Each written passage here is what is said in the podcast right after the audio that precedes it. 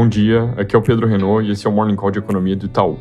Começando pelos Estados Unidos e China, tem notícias de que membros de alto escalão dos governos conversaram sobre sanções e tarifas na primeira interação desde outubro passado entre Janet Yellen, que é a secretária do Tesouro americano, e o Liu He, vice-presidente da China, vice-premier. Os comentários pós-reuniões foram positivos, mas não significam que vai ter progresso rápido nessa frente. O que pode acontecer em breve, como eu tinha mencionado ontem, é os Estados Unidos cortarem de forma unilateral tarifas sobre alguns produtos chineses mais ligados a consumo, possivelmente já nessa semana, com foco aqui em reduzir preços para ajudar a conter a inflação. Na China, o novo surto de Covid continua gerando preocupação. Ele ainda está concentrado nas províncias de Anhui e Jiangsu. São 335 casos de transmissão local de ontem para hoje, vindo de 380 no dado anterior. Agora, o número de zonas consideradas de alto risco está aumentando bastante. Então, por enquanto, somadas, essas duas regiões que eu mencionei são um pouco mais de 10% do PIB, mas tem risco de que essa fatia aumente rápido. A boa notícia é que, em episódios passados, essas duas províncias conseguiram conter surtos de maneira eficiente. Vamos ver se isso se repete.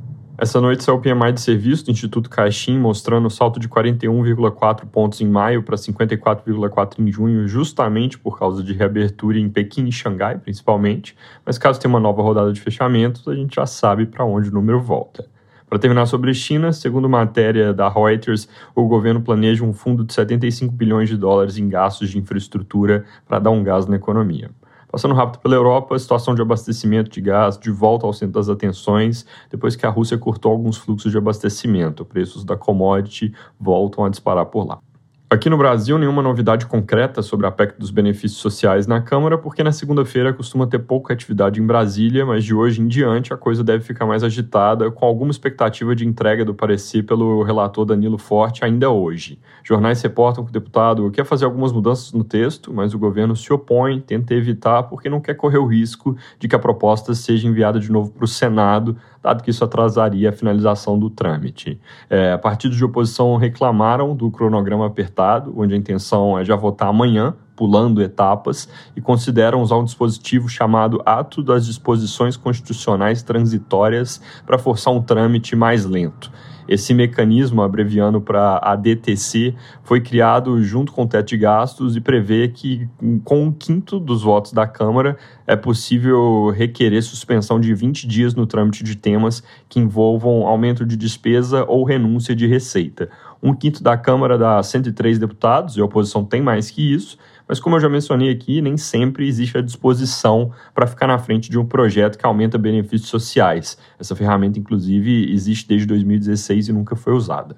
Outro movimento contra a PEC vem do Ministério Público, que pediu ao Tribunal de Contas que impeça o governo de flexibilizar o teto de gastos, argumentando que a proposta aumenta os problemas fiscais do país e que o estado de emergência em questão é uma forma de driblar a lei eleitoral.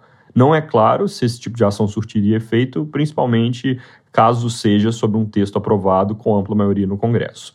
Mudando de assunto, daqui a pouco se a produção industrial de maio, ela deve vir com alta de 0,5% na nossa projeção mês contra mês, 0,9% no ano contra ano. Olhando para a quebra do dado, indústria extrativa deve ter recuo de 0,5% no mês, enquanto a parte de transformação deve ter alta de 0,5% também.